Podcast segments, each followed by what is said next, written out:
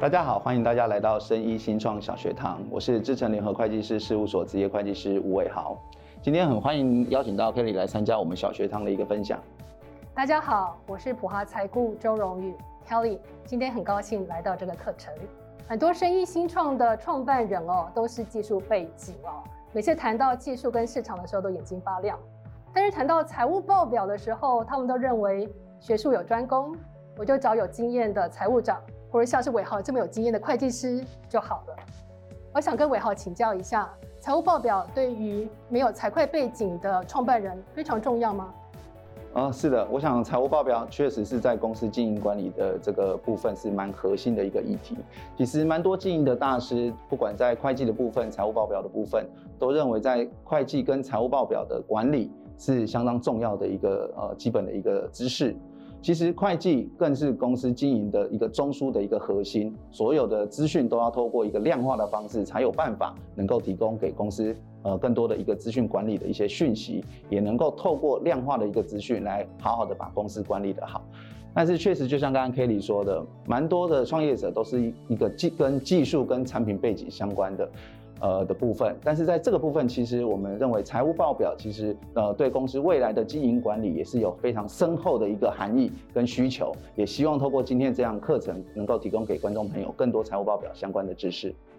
哎，伟豪，那接下来可以麻烦你用深入浅出的方式来介绍一下财务报表的架构吗？好的，让我来为大家来说明一下。其实财务报表就是一家公司经营成果的一个展现，公司的经营成果的每一件事件都将会被记录在财务报表上面。其实企业就是呃每位新创者所成立的一个单独的一个法人。我们用人来去解释一下这个财务报表的这个四大财务报表的一个概念哈。实际上，综合损益表就是这个人在过去这一个年度所发生所有事情的一个像影片一样的记录。他记录了这家企业所有在过去的这一年里面所发生的任何事情。比如说你在上个月八号的时候请客户吃饭，它也会成为你公司的一个费用的一个支出。如果你在这个月销售了一件产品或提供一个劳务，它也会在综合损益表上面成为公司的一个收益。那资产负债表实际上就像这个人，他在每年年终的一个健康检查，我们透过一个相片的方式，咔嚓一声，把这一个人在十二月三十一号整个所拥有的财产的部分，或者所承担的负债，透过资产负债表完整的做一个呈现。资产负债最后净额以后，就是这个实际上这个人股东的一个权益，也就是股东权益变动表了。它显现的是在一个特定的期间里面，整个权益的一个变动。实际上，这三张报表也就是财务报表里面最重要的三个部分。但是，其实近几年有蛮多的投资人跟管理者都非常重视现金流量表。现金流量表讲的是这个人口袋里本来有十块钱，后来变成一百块钱，他这些钱的来源是透过。平常日常的营运活动而来的，还是透过投资活动而来的，还是其实它是透过呃外部的一个募资，或者是跟金融非金融机构借款而来的。实际上，一家企业的营运就是分成营运活动、投资活动跟筹资活动这三种活动所造成的一个现金的一个收支的一个变化，更是这几年蛮多投资朋友都在关心的一份财务报表。刚刚谈到了资产负债表和综合损益表。伟豪，可能再麻烦你来说明一下资产负债表跟综合损益表间的关联。好，我来说明一下。其实资产负债表里面的细节项目真的还蛮多的，蛮多上市柜公司的资产负债表一摊开来，洋洋洒洒好多数字在里面啊。实际上，资产也就是你拥有的一个财产，它里面可能包含用现金的方式来用在资产里面，或者应收账款、存货。不动产、其他设备或者是无形资产的模式，其实它就是这个人所拥有的一个财产。那负债的部分，其实就是这些财产只是怎么产生出来的。可能我是透过银行或者是非金融机构的借款来产生出来这些财产，或者我是跟其他的呃民间来去做呃其他的一些借款而产生的一这些财产。其实它就是我怎么样拥有这些财产的一个负债的一个概念。那一样，资产跟负债净额了以后，实际上就是自己所拥有的这个部分，所拥有的这些部分，可能有些是属于股东的投资，属于股东的自己本身的一些资金的一些投入。当然，最重要的是，也有很多的部分是过去累积自己所赚得的。实际上，资产负债表也就是会计的一个恒等式，财产就是等于借来的加上自己的，也就是资产等于负债加股东权益。那损益表实际上也是非常多这个报表的使用者非常关注的一号报表，但是损益表并不是呃有些这个朋友所想象的是收入减费用支出就变成一个损益的项目，实际上每一项的项目都有它功能别的一个分类。如果我们拿这张实例上面，我们可以看得到，假设收入是全部的部分，实际上扣掉营业成本的部分就是所谓的营业毛利，那这个营业毛利。也代表的含义就是，这个成本是公司所产生收入的主要支出。也就是说，当我的营业毛利越大的时候，通常也都代表的这家公司在产品的一些竞争力上面是越强的，所以它能够获得比较高的一个生产或者是销售或者是劳务服务的一个营业的毛利。那营业毛利扣掉了营业费用了以后，就会成为营业利益。那营业费用实际上就是跟收入不产生非常直接相关的一些费用的支出，比如说公司的推销、管理或者研发的一些支出。实际上，营业费用是属于公司的一个固定的一个费用。当公司今天固定费用越大的时候，营业利益就越小，也会代表这家公司获利的压力会比较大。营运的弹性会比较小，所以实际上财务报表按照功能别去做各项不同的一个分类，其实在损益表里面有蛮多竞争力的一些分析。我们等一下啊有机会的话会再跟呃各位听众朋友来做说明。当然，把营业净利扣掉呃营业外的收益跟所得税了以后，这个当期损益就是我们所谓的今年度的一个呃利润。这个利润如果呃，套入了这个权益变动表的这个前期的未分配盈余，扣掉法定跟特别余公积了以后，才是真正股东可以被分配到的可供分配盈余。这个数字才是呃我们发放现金股利或者是股票股利的一个基础。财务报表对很多人来讲都是很生硬的专有名词和复杂的数字哦。那我们在检视自己跟竞争分析的时候，财务报表的管理真的数字会说话吗？是的，Kelly，其实财务报表里面的内容确实是提供相当多的资讯，本身是非常多可以呃被发展出来的一些财务比例的一些竞争力的分析，更是公司营运的一个非常重要的一个可以看到它实际上公司营运的一个内容。就像我刚才说的，实际上公司的营运不外乎就是营业活动、投资活动。跟呃筹资活动这三种类型，那营业活动最多就是包含在我们的这个损益表里面。营业活动不外乎公司生产、销售、产品组合的一些规划，或者营运的目标、预算跟实际的计划的一个执行。当然蛮重要的，很多公司都是由人来做组合的，相关的人员、行销的一些后勤资源，或者是绩效奖励的一些措施，都会被包含在这个损益表里面。我们可以看到这个损益表的一个举例。损益表的内容密密麻麻的，其实蛮多一个项目的，但是这些项目最终我们是希望能够透过最右边的一些财务的比率，来看看这家公司的一个竞争力的一个分析。以这家公司而言，二零二零年度跟二零二一年度，其实在毛利率、营业净利率、税后的净利率的部分都有蛮大的一个变化。毛利率的部分从二十八到三十二点三一，就如同我刚才所提到的，实际上这个毛利率的变动代表这家公司的产品的竞争力是有在提升的。它可以透过市场上的一个产品的销售或者服务的提供，产生更大的一个毛利。那营业净利率的部分，实际上也是从二十点五的部分提高到二十五点二，代表公司实际整体的一个获利的一个竞争能力，实际上是越来越强的。那投资活动的部分，其实讲的比较多是公司营运计划的一些资源的一个分配，在景气市场趋势或者竞争者的一个竞争下，到底应该要把资源放在哪个位置上？实际上，资产负债表里面的资产是包含应收账款、存货、不动产等等的项目。像最近很多企业都有在反映有缺料的一个问题，公司到底要不要把更多的资源放在存货里面，让存货有更大幅度的一个上升，以供。啊，后续的一个生产所需，其实就是公司在资产里面的一个啊资源的一个分配。但这个资源的分配，其实我们在财务比率看的，我可以举一个例子，就是安全性的一个分析。流动比率实际上它的分母就是一个流动负债，那分子的部分是这个流动资产。当流动比率越高的时候，代表这家公司的这个安全性是越强的。好像速动比率的话，就是流动资产扣掉存货的这个部分作为分子，分母一样是流动负债。当流动比率或者速动比率越高，也就代表了这家公司的安全性是越强的。不过从这个例子大家可以看到，前一张 slide 这家公司实际上的营业收入跟这个获利能力是增加的，但是其实安全性的部分是跟二零二零年度差不多，也就代表这家公司可能有比较多的一个举债的部位，好，是值得这个投资人在看这家财务报表的时候可以特别去注意的。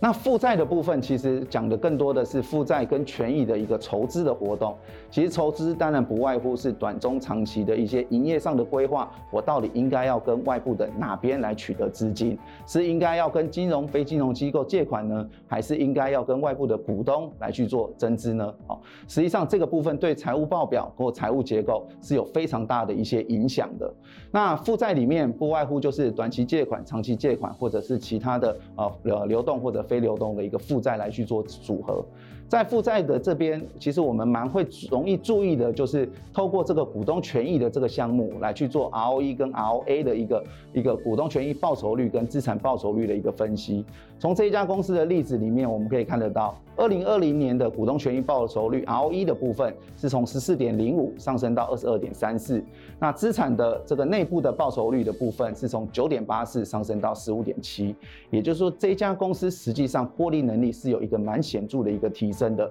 可能跟刚才我们损益表的相关的这个毛利率的提升、产品的竞争力的提升，或者在市场的市占率的部分的提升有相当大的关系，也就是透过损益表。资产负债表，实际上我们是可以看到这家公司在背后所隐含的一个竞争力的分析、安全性的分析跟获利能力的一个分析。跟你做了蛮多的一些投资的一些规划，那我想今天这堂课蛮重要，想请你分享的是一般投资人对于这些被投资公司或者标的公司在财务报表的部分，到底有哪些面向是投资人所特别关注的一些重点？呃，投资人其实关心呃投资公司有几个构面，首先是市场跟技术的竞争性，那第二部分是经营团队所表彰的执行力哦。但是市场跟产品的竞争性以及特定团队所表彰的执行力，最终都必须要展现在营运计划跟财务预测里面的获利性。从一个市场竞争分析来看，其实就是从客户需求出发，也就是我们想要知道客户的痛点在哪里。以及这市场的规模现在和未来有多大？就一个产品竞争性来看，必须了解这个标的公司它的技术跟产品的特殊性。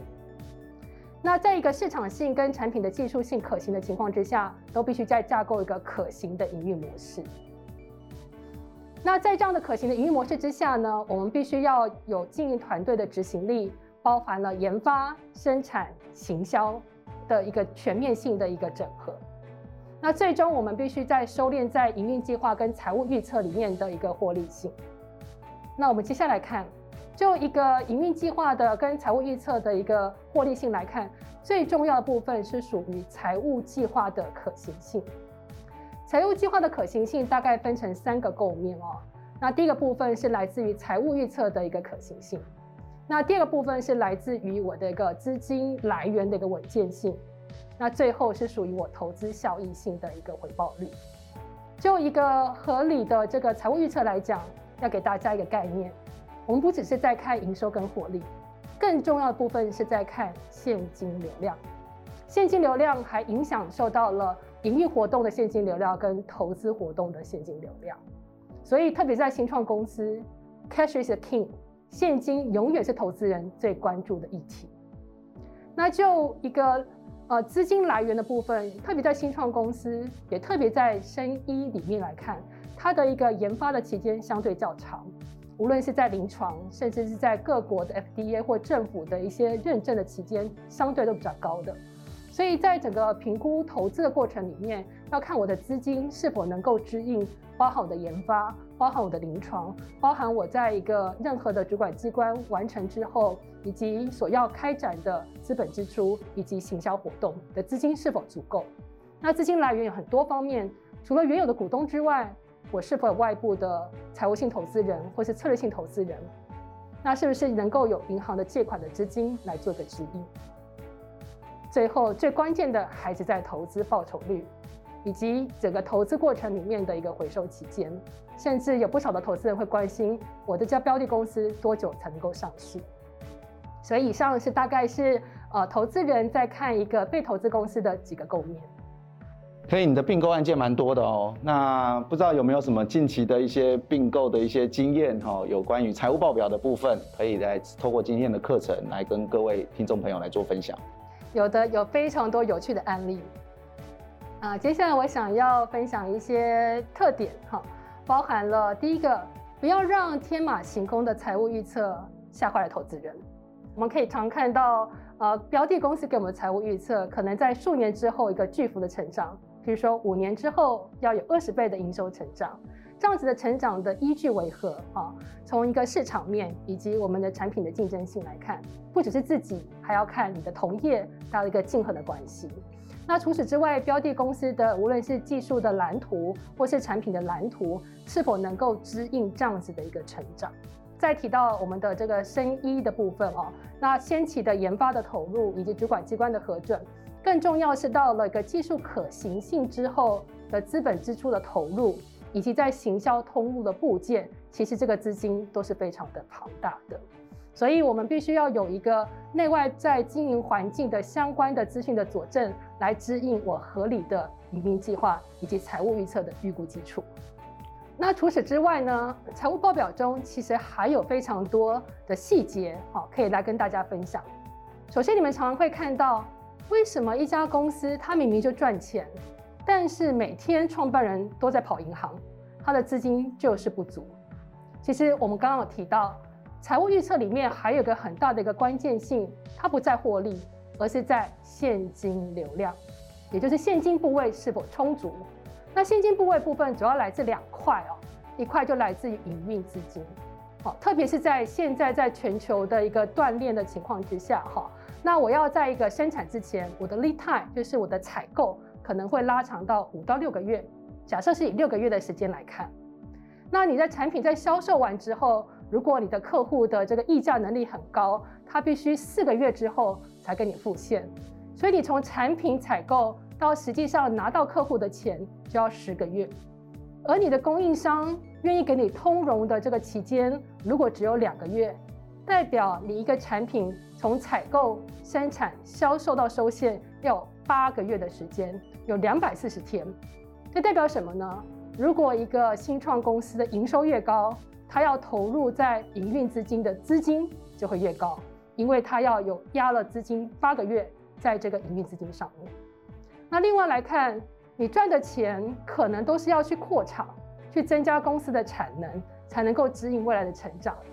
所以有一些前景非常好的这个标的公司，它可能每年的获利非常的显著，但是投资人都收不到这个股利的分配，因为它有大量的资金在营运资金跟产能的扩充上面。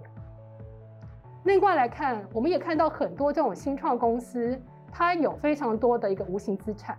这无形资产如果是公司自行研发的这个无形资产，在账上都没有认列，它的净值。也非常的低。假设有另外一家公司一模一样在从事类似的这个业务，但是它是透过并购而达到目前的营收规模跟市场地位，它账上就会有可变列的无形资产跟商誉，哦，净值也会比较高。哦，那这两家公司实际上的价值会不一样吗？哦，所以您在阅读财务报表的时候，也必须了解这公司发展的形成以及这个无形资产所存在的这个价值。无论账上是否存在可认列的无形资产，这些无形资产的价值还是在取决在未来能不能够创造经济利益。如果未来没能够创造更高的营收，或是进行这个成本的这个下降，这无形资产或许是没有市场竞争性。那即使是已经认列的无形资产，也会有减损的可能性。最后，有不同的公司可能不同的会计政策，譬如说他们的研发投入。是属于费用化还是资本化？假设有一家公司，它所有的研发的投入都是百分之百费用化，所以它初期的获利较差，所以它净值也会比较低。假设有另外一家公司从事一模一样的活动，但是它在会计政策上，它的研发的投入是有资本化，透过未来的摊销，所以它初期的获利性会比较高，但是未来的获利性会较低。但是因为它已经的资本化了这个无形资产账上的这个净值也会比较高，所以不同的会计政策反映在财报上面的获利性也会不同。所以我们一直提醒所有的投资人，不要忘记，你要关注的是现金流量。那以上我们讲了这么多的一些案例来讲，我们最后提醒这些被投资公司，应该要及早建立我的一个财务规划的目标，以及进行我的财务运作的策略。我的我这两项的一个活动，其实是有效透过数字的管理来兴利，而且来防弊。就一个财务规划的目标而言，我们希望透过稳健的财务政策，能够来达到公司资源的一个最适化。来透过数字来进行管理。短期而言，我可以提升资金的流动性，也可以提升我的偿债能力。长期而言，我提升公司的整体的报酬率，也可以提升我的财务体质。那最后我提醒，我的所有的管理都是透过我相关的一个制度以及政策来执行的。所以，我们提醒所有的这个被投资公司，及早建立我的会计系统以及会计资讯，以及透过我相关的财务预警。来进行风险管理，包含了营运资金的管理，包含了资金的调度，也包含了公司的资本结构的一个设立，啊，以及最后的一个鼓励政策。透过我的一个财务运作政策的一个建立，来进行兴利和防弊。以上就是我针对于呃财务报表个案的分享。那非常感谢今天 Kelly 来参加我们小学堂的课程哦。今天的课程内容真的还蛮丰富的哈，不管在财务报表的部分，或者是投资人最想了解的财务报表的一些面向。但，我想今天很重要的就是财务预估的一些重点，怎么样让呃各位新创公司能够透过财务的预测、合理的一个编制，能够跟外部的投资人来做更多的财务报表互动式的一些连接。我想这个部分也是可以提供给今天观众朋友蛮多收获的。那我们是不是再次的欢迎今天 Kelly 的参加？啊，希望今天的课程对各位听众有所帮助。谢谢大家。